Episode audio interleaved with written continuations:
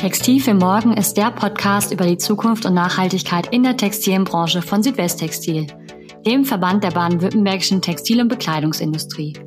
Wir möchten Unternehmen bestärken, gemeinsam die Herausforderungen der nachhaltigen Zukunft und Entwicklung anzugehen und aktiv zu werden. Dafür sprechen wir mit BranchenvertreterInnen über Transformationsprozesse, Innovation und ihre Perspektiven auf das Thema Nachhaltigkeit.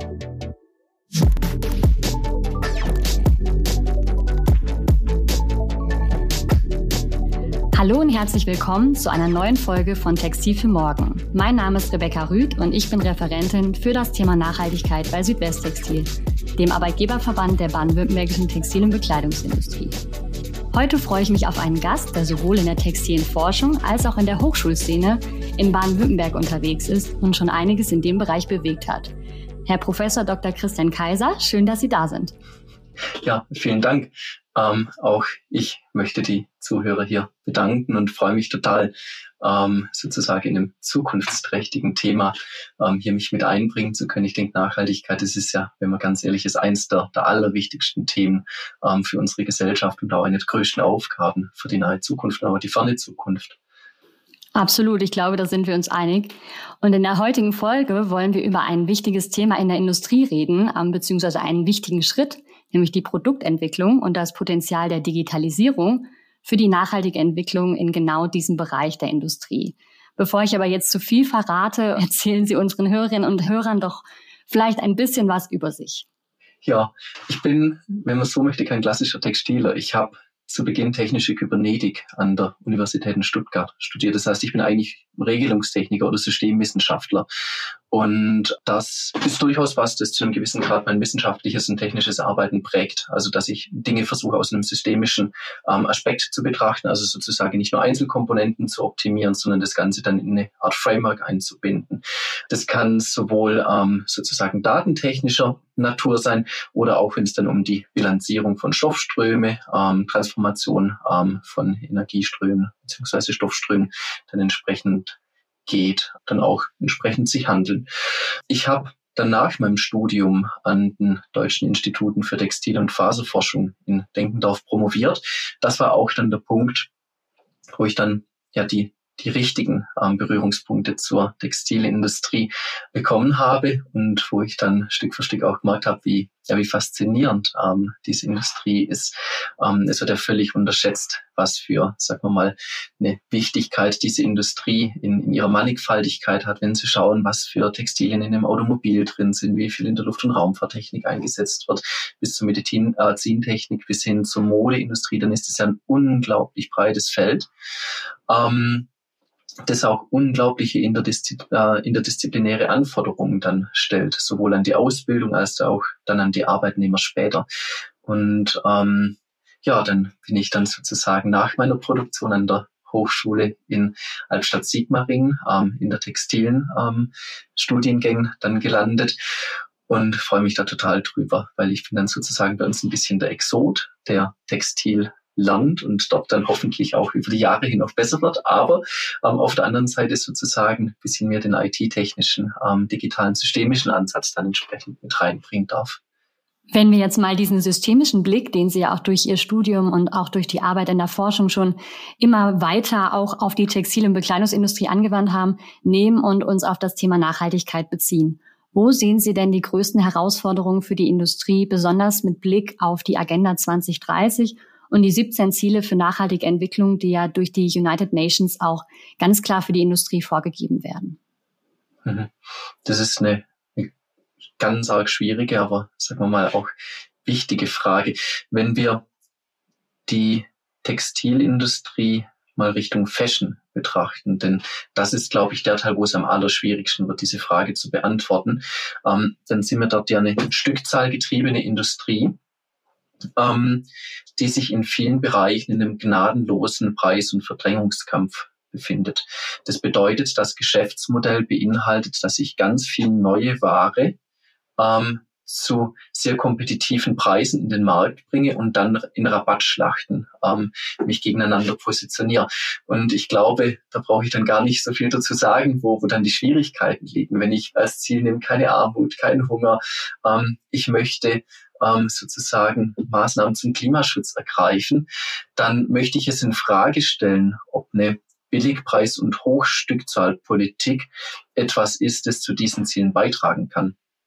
Ich müsste die Wertigkeit des Textils signifikant erhöhen, also dass ich nicht ein T-Shirt für fünf Euro mir kaufe, sondern dass ein T-Shirt einen Wert hat, ein Hemd einen Wert hat, ein Anzug, also Anzüge haben ja noch in gewissermaßen einen Wert, aber in Relation trotzdem einen deutlich größeren Wert, dass das ein Produkt ist, das ich mir singulär kaufe, über einen längeren Zeitraum besitze ähm, dadurch in der Lage bin, ähm, die Arbeitnehmer fair zu entlohnen. Das bedeutet ja nicht nur diejenigen, die nähen, sondern diejenigen, die weben, diejenigen, die stricken, diejenigen, die färben, dass auch diese Unternehmen im Zweifelsfall, ähm, sagen wir mal, in einer Art und Weise prosperieren, dass ähm, sie sich auch an Auflagen halten können. Also im Sinne von Filter, wenn es um Abwasser ähm, geht oder wenn es ums Emissionsreduzierung geht. Und das ist, denke ich, ein ganz wichtiger Punkt, wieder weg von Quantität hin zu Qualität zu gehen. Ähm, wenn ich sage, ähm, hochwertige Bildung ist ja ein Ziel. Ähm, die, sagen wir mal, Digitalisierung unserer Branche zieht, ähm, und das haben andere Industrien schon gezeigt, höherwertigere Arbeitsplätze nach sich. Ähm, das wiederum bedeutet, es bietet eine Chance, ähm, wenn wir uns als Branche, und da glaube ich, haben ganz ja fast alle Teile der Textilbranche noch Potenzial, ähm, höherwertigere Arbeit zu schaffen und auf diese Art und Weise ähm, dann, sagen wir mal, ja, Wohlstand mit zu generieren. Und wo Wohlstand ist, dort wird ja dann zu einem gewissen Grad auch ähm, Umweltverschmutzung beziehungsweise auch gesellschaftliche Ungleichheit, so ist zumindest die Hoffnung, zunehmend weniger toleriert. Ähm, und Dort gibt es nach meinem Verständnis wirklich nur den Ansatz, kollektiv zu versuchen, das Lohnniveau zu steigern, den Wohlstand zu steigern, um eben Raum für, sagen wir mal, die Deckung nicht primärer Grundbedürfnisse wie ähm, Nahrungsaufnahme und Schlafen zu schaffen, sondern eben auch Raum zu schaffen, ähm, sich mit ja, Dingen auseinanderzusetzen, die mich jetzt nicht ad hoc ähm, betreffen, aber im Zweifelsfall Generationen nach mir. In welchen Bereichen setzen Sie denn das Thema Nachhaltigkeit schon ganz stark in der textilen Lehre und Forschung an der Hochschule Albstadt-Sigmaringen ein? Mhm. Grundsätzlich ist es ein Thema, das bei uns bis eigentlich zu diesem Semester latent überall mitgeschwebt ist. Also wir hatten Vorlesungen, die haben sich explizit ähm, mit Nachhaltigkeit auseinandergesetzt, sei es, ähm, wenn es dann um die Analyse geht, also chemische Prüfverfahren, wenn es auch darum ging, ein grundsätzlich, grundsätzliches Verständnis erstmal zu schaffen. Es ist auch ähm, zu beobachten, dass die Studierenden bei uns massiv sensibilisiert sind ähm, und stark sozusagen hinterfragen, ob das, was wir ähm, lehren, dazu beiträgt, ähm, ja, dieses Thema ähm, zu einem besseren ähm, hin weiterzuentwickeln. Wir haben das zum Anlass genommen, im Wintersemester ähm, 2021, also ab Oktober 2021, einen Studiengang Sustainable Engineering zu starten. Das ähm, kann man verstehen wie eine Art Wirtschaftsingenieur auf Nachhaltigkeitsingenieur gemappt. Das bedeutet, ich habe technische Grundlagen, ich habe fächerspezifische Grundlagen aus Maschinenbau, Werkstoffwissenschaften, Textil- und Bekleidungstechnologie. Also ich vertiefe mich hier in eine Fachrichtung und bekomme dann ähm, sozusagen einen technologischen und intellektuellen Stack zum Thema Nachhaltigkeit vermittelt. Im letzten Jahr haben Sie ja dann mit Ihren Studierenden, und darüber wollen wir heute ein bisschen konkreter sprechen, im Rahmen eines Kooperationsprojekts, und wenn ich mich nicht ganz täusche, war es ja auch nicht das erste in die Richtung, eine Kollektion komplett digital entworfen, statt eben ganz klassisch zu nähen und am Ende was zu präsentieren. Und die Digitalisierung bekommt ja nun auch in unserer Industrie durch die Corona-Pandemie natürlich nochmal eine zusätzliche Dynamik. Bevor wir ganz stark in das Thema digitale Produktentwicklung einsteigen, wäre es ganz toll, wenn Sie uns vielleicht nochmal für unsere Hörerinnen und Hörer, die nicht hinter die Kulissen der Textilindustrie beziehungsweise insbesondere der Bekleidungsindustrie schauen können, nochmal erklären könnten, wie klassischerweise eine Kollektion in einem Bekleidungsunternehmen entwickelt wird und dann auf den Markt. Mhm. Ähm, ich werde versuchen, das simplifiziert ähm, darzustellen. Denn wenn wir ganz ehrlich sind, gibt es nach meinem Verständnis gar nicht mehr den klassischen Ablauf, weil auch hier, sagen wir mal, selbst wenn ich analog entwickle, ähm, die Unternehmen in einer extremen Spreizung schon agieren. Ähm, es gibt welche, die schon versuchen, den Ressourceneinsatz auch in der klassischen Entwicklung massiv zu reduzieren. Das heißt, ähm, sagen wir mal, Fit-Samples zu reduzieren, Prototypen-Samples zu reduzieren. Ähm, aber es gibt andere, die hier sozusagen noch mit einem großen Materialeinsatz agieren. Klassischerweise ist es aber auch so, dass ich mit einem enormen zeitlichen Vorlauf ähm, in die Entwicklung meiner Produkte gehe. Das bedeutet circa ein halbes Jahr bis dreiviertel Jahr, bevor das Produkt auf den Markt geht. Ähm, dort source ich dann Materialien. Ähm, das heißt, ich suche mir sozusagen eine Mannigfaltigkeit ähm, von Zutaten, ähm, Geweben, Gestricken. Das hängt so ein bisschen ab, ähm, in, in, welcher Produktklasse ich mich bewege, aber auch Stoffen, äh, nicht Stoffen, Knö Knöpfen, sorry, ähm, Reißverschlüssen, ähm, Nägern und versuche auf diese Art und Weise zusammen dann mit einer Art Moodboard, also wo ich eine gewisse Stimmung dann transportieren möchte, eine Kollektionsausgestaltung erstmal zu skizzieren. Da wird dann oft mit 2D-Skizzen gearbeitet und dann danach dann mit Mustern. Ähm, Mustern im Sinne von ähm, bringen die, die Materialien, die ich einsetzen möchte, die Emotionalität ähm, oder die Aussage, ähm, die ich bringen möchte, mit sich mit. Ähm, oder sind Dinge, die vielleicht in 2D total toll wirken, dann in 3D, ähm, wenn ich es dann später umsetzen möchte, gar nicht so beeindruckend oder gar nicht so passend und stimmig, wie ich mir das vorgestellt habe. Wenn das dann soweit ist, dann geht es ja sozusagen so ein bisschen in die Kollektionsauswahl, ähm, wo man dann, das ist so wie bei Germany's Next, Next Top Model, wo man dann in die zweite Runde geht. Ähm, ich habe ein Bild für dich ähm, und ähm, diese Muster, die, die gehen dann ähm, wirklich dann in die Vervielfältigung, also wo ich dann produktionsreife Muster mir dann aufstelle. Teilweise gibt es da dann aber auch ganz klar noch Iterationen dazwischen, also wenn ich irgendwo noch Inkonsistenzen habe in der Passform oder ich feststelle, dass Materialien sich nicht so verhalten, wie ich das mir vorstelle. Das heißt, man kann sagen, bis ich dann irgendwann beim Salesman Sample nennt sich das oder beim Fotosample, das ist das, was ich dann für die Fotografie benötige, ähm, ich dann klassischerweise eins bis mehrere Samples produziert habe, um dann sozusagen meine optische und qualitative Ausgestaltung zu erreichen. Diese Salesman-Samples und die Fotosamples, da habe ich dann auch mehr als eins in der Regel davon, ähm, weil ich ja entweder Showrooms bestücken muss oder Traveling Salesman. Also ich fahre sozusagen zu meinen Resellern, also meinen Kaufhäusern oder Local Heroes oder Äquivalenten, wo ich dann diese Produkte dann bewerbe oder dann entsprechend für meine Fotoabteilung für den Freistellerprozess. Wenn wir jetzt mal davon ausgehen, ich habe eine Kollektion von 2000 Teilen, das mache ich viermal im Jahr und ich gehe mal nur von zwei Samples aus, die ich produziere, dann habe ich ähm, 4000 pro Kollektion, das mache ich mal vier, dann habe ich 16.000 Kleidungsstücke, die ich produziert habe, bevor ich überhaupt irgendwann eins verkauft habe. Und wenn wir uns jetzt das angucken, also wir haben jetzt ja nur von einer Kollektion X für vier Showrooms gesprochen. Das wäre dann in Deutschland zum Beispiel wie Berlin, Hamburg, Stuttgart, München, ähm, noch nicht mal irgendwie ähm, europaweit und ähnliches. Dann bekommen wir, glaube ich, einen ganz guten Eindruck davon, welche Dimension diese Sample-Produktion, bevor überhaupt irgendetwas verkauft wurde, ähm, an Dimensionen für das Thema Nachhaltigkeit annimmt. Wenn wir uns das jetzt anschauen und das, was Sie jetzt an Erfahrung und Wissen auch in dem Thema Digitalisierung in diesem Bereich gesammelt haben, wo tritt dann das Thema Digitalisierung an, um tatsächlich etwas in diesem Prozess zu verändern? Mhm. Mhm. Also wenn wir jetzt die Produktentwicklung betrachten, dann beginnt das nach meinem Verständnis vorne in der Ideation-Phase, also im Kreativteil, bis hin ähm, sozusagen zur Produktpräsentation ähm, dem Endkunden gegenüber. Um sozusagen jetzt den Prozess zu betrachten, dann ist es ja durchaus so, dass ich in, wenn wir jetzt 3D ähm, Visualisierung von Bekleidung betrachten, ich in der Lage bin, sehr schnell ähm, Farbstellungen, leichte Schnittmodifikationen ähm, oder das Anbringen von Accessoires oder anderer Hardware und Trims ähm, super schnell zu visualisieren. Also eine, eine Farbe zu ändern, Material zu ändern, das ist eine Drag-and-Drop-Operation. Das heißt, es geht so schnell.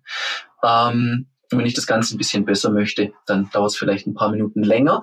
Und wenn ich mit 3D arbeite, kann ich einen digitalen Zwilling meines Produktes erzeugen, wo ich so Dinge wie Nahtabstand ähm, oder ähm, auch Ausgestaltung von Nähten oder auch weiteren Elementen sehr präzise dann dreidimensional kommunizieren kann, mit weiteren Informationen hinterlegen. Das wiederum ähm, ist auch ein Effizienzsteigerer. Das Ganze kann ich dann treiben, bis ich dann eigentlich in der digitalen ähm, Kollektionsübergabe intern bin. Hier möchte ich einschränken. Für mich ist nicht Digitalisierung ähm, oder 3D-Visualisierung von Bekleidung das Medium, um alle Diskussionspunkte zu schlagen. Ähm, denn gerade wenn ich Richtung Neuentwicklung gehe mit schwierigen Materialien, dann sehe ich ganz klar ähm, die Sinnhaftigkeit ähm, von Mockups oder Fit-Samples, also wenn ich das Produkt noch nicht ähm, im Griff habe. Vom Grundsatz ist es dann auch so, dass ich, sagen wir mal, Richtung digitale Vervollständigung denken muss. Also Griffmuster sind absolut legitim. Ähm, das ist ja durchaus was, wenn man jetzt mal das Beispiel Hemd nimmt, weil ich finde, Hemd ist ein schönes Beispiel. Da haben sie auch Griffmuster für den Kunden oder Passformmuster, ähm, die dann in weiß im Laden hängen und dann haben sie sozusagen ihre ganze, ähm, sagen wir mal, Hemdenwand in der vollen Ausprägung, wo sie dann sozusagen das Produkt dann später dann auswählen. Genauso können sie digital ja auch arbeiten. Ich kann sogar so weit gehen, dass ich eigentlich in den digitalen Vorortprozess gehe. Ähm, denn wenn ich meine Daten digital verfügbar habe, die habe ich ja sehr schnell digital verfügbar, wenn ich das Ganze schlau anstelle. Da muss ich nicht auf Salesman-Samples warten, da muss ich nicht auf Fotosamples warten, sondern das kann ich dann zu einem gewissen Grad disjunkt ähm, von meiner Produktion machen. Kann ich ja durchaus meine relevanten Reseller oder auch meine Kunden befragen, ja, welche Farbstellung wollt ihr denn? Und auf dieser Art und Weise dann eine neue Prognosegüte ähm, für meine Kollektionsdefinition dann erstellen, wo ich weiß, klar, weißes Hemd, schwarzes Hemd, das läuft immer, ähm, aber die Farbstellung dazwischen sozusagen vielleicht mal auf meinen Kunden zu hören und auf diese Art und Weise, denn ich bin ja auch sehr früh im Entwicklungsprozess, ähm, dann meine Produktion entsprechend anzupassen. Das wiederum birgt nach meinem Verständnis die Chance, Fehlmengen zu reduzieren. Fehlmengen im Sinne von Überproduktion oder im Sinne von Minderproduktion. Also dass ich präzise auf den Marktbedarf hin produziere. Das zieht nach meinem Verständnis große Veränderungen nach sich. Es werden sich Berufsbilder verändern. Ähm, also der klassische Designer ähm, wird sich nach meinem Verständnis technisch weiterentwickeln müssen. Und ich muss auch ähm, mich mit meinen Lieferanten auseinandersetzen und auch finden, wie wir in Zukunft kommunizieren. Sie haben jetzt ja gerade schon verschiedene Vor- und Nachteile beschrieben, überwiegend Vorteile, sowohl betriebswirtschaftlich als auch tatsächlich, was das Thema Ressourcen angeht, was das Thema Kommunikation angeht. Sie haben ja auch wahrscheinlich mit verschiedenen Unternehmen Kontakt, studieren so ein bisschen die Fachpresse.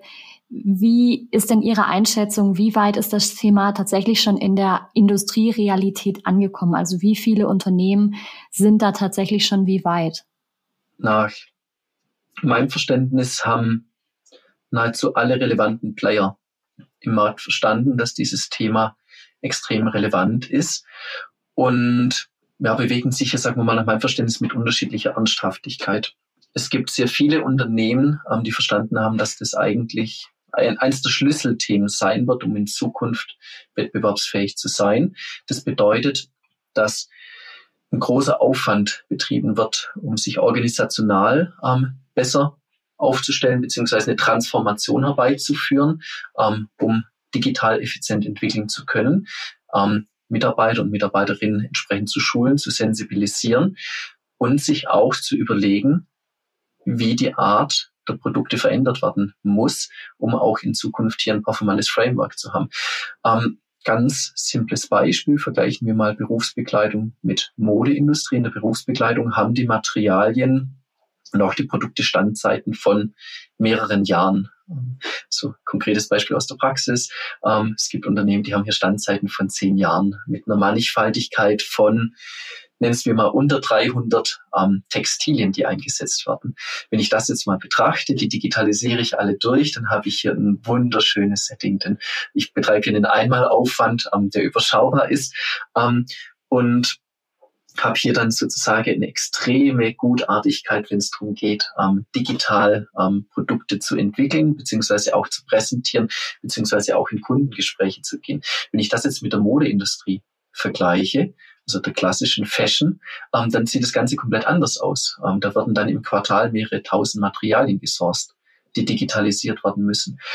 Und da sehen Sie wahrscheinlich schon die Schwierigkeit. Ähm, das ist etwas, wo ich Manpower benötige.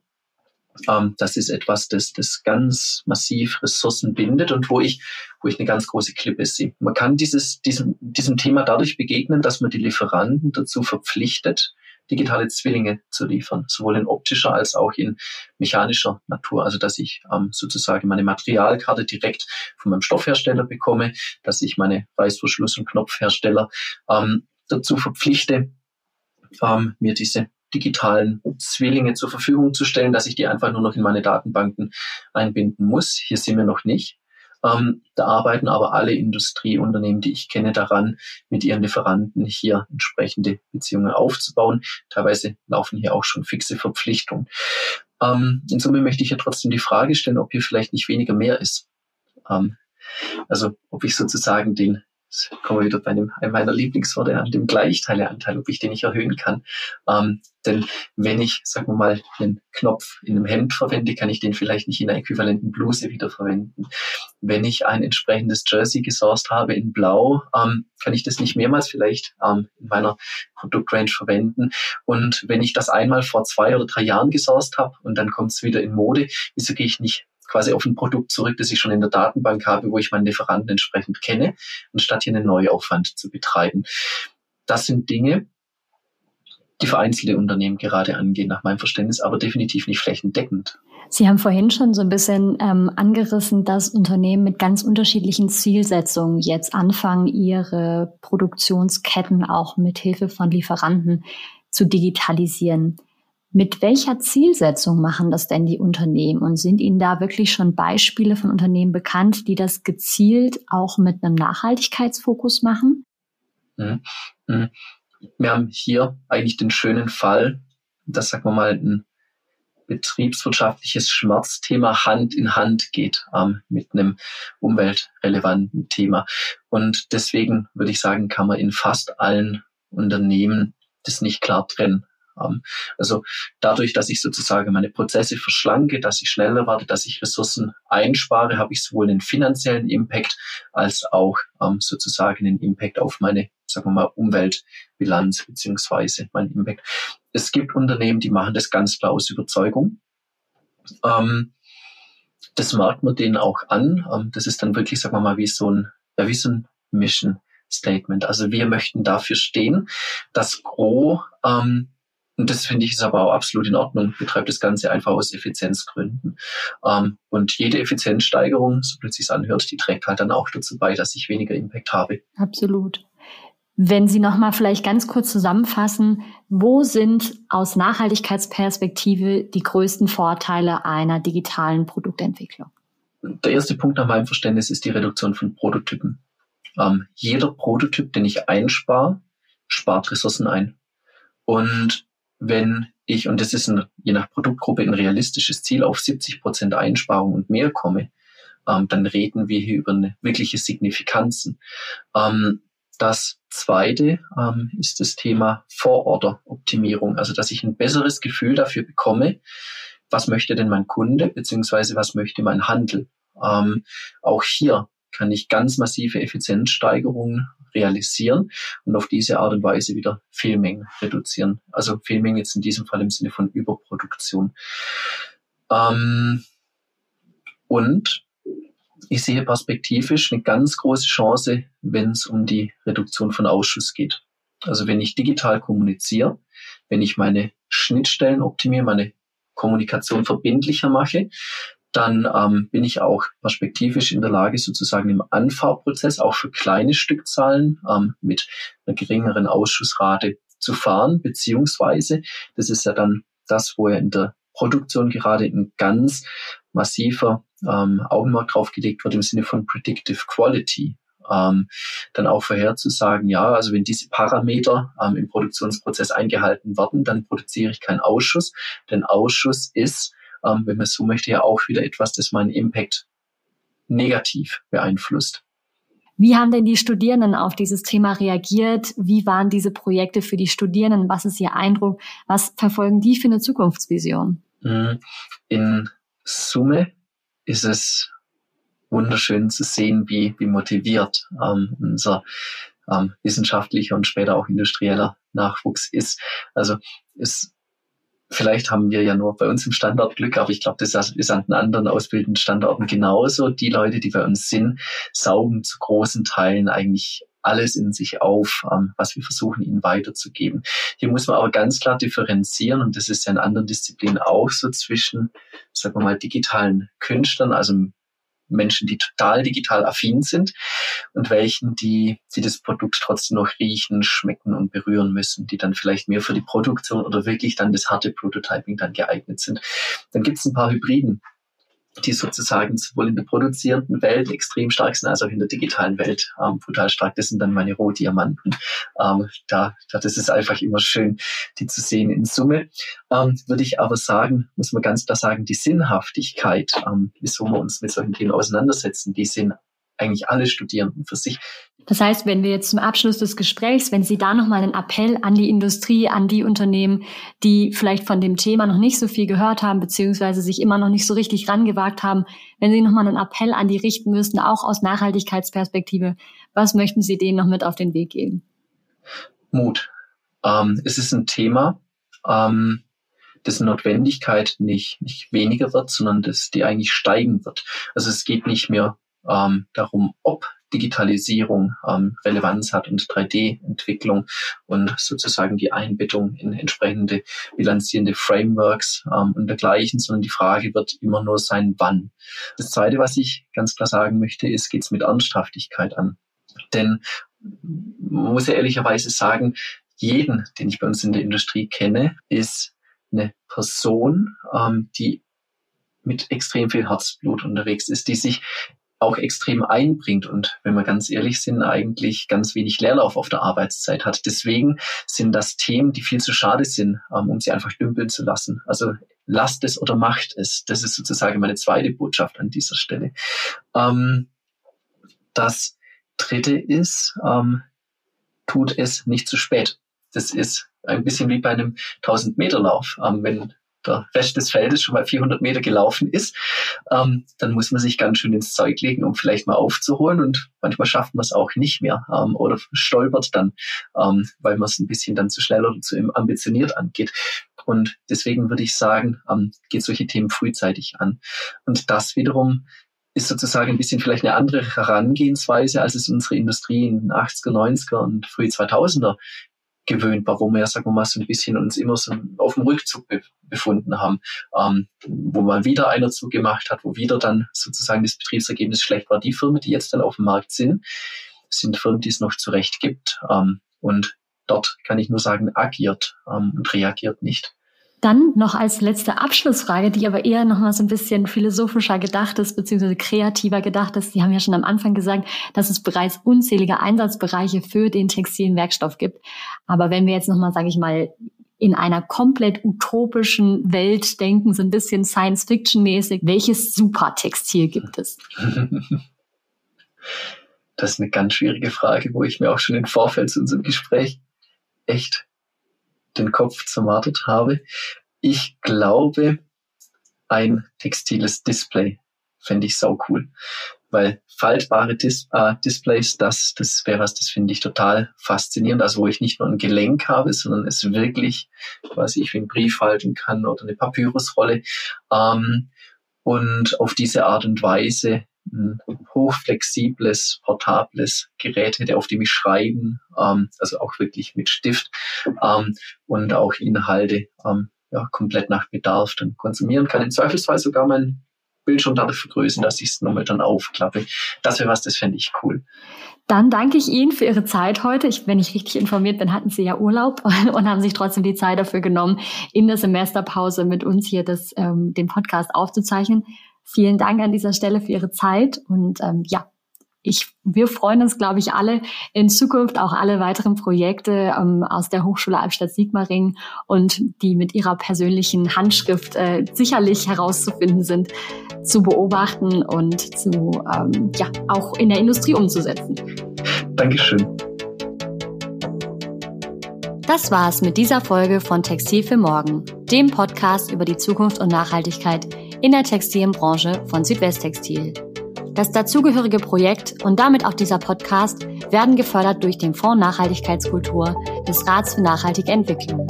Weitere Informationen rund um das Projekt und die Möglichkeiten, sich zu beteiligen, sind unter www.textilfürmorgen.de zu finden.